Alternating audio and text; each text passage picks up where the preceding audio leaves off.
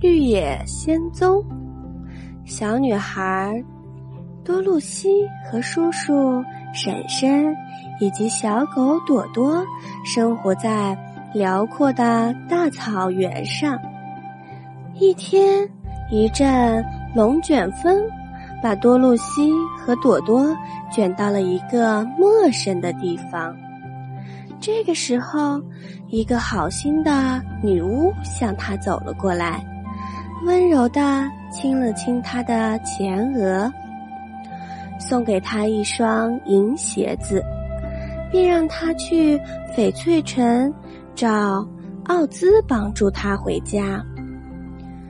顺着黄色的小路，多露西独自一个人的往前走，路上。他救了一个稻草人，因为他的脑袋里塞满了稻草，就连乌鸦都嘲笑他。听说翡翠城的奥兹或许能给他一个聪明的脑袋，稻草人决定和多露西一起前往。快救救我吧！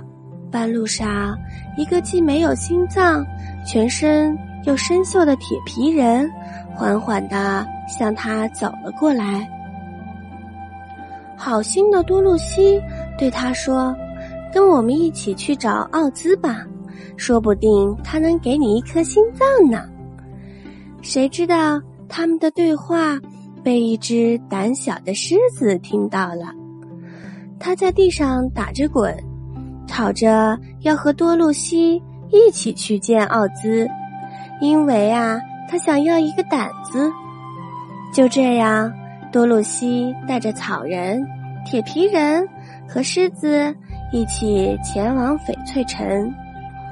最后啊，奥兹满足了每个人的愿望，多露西也回到了婶婶的怀抱。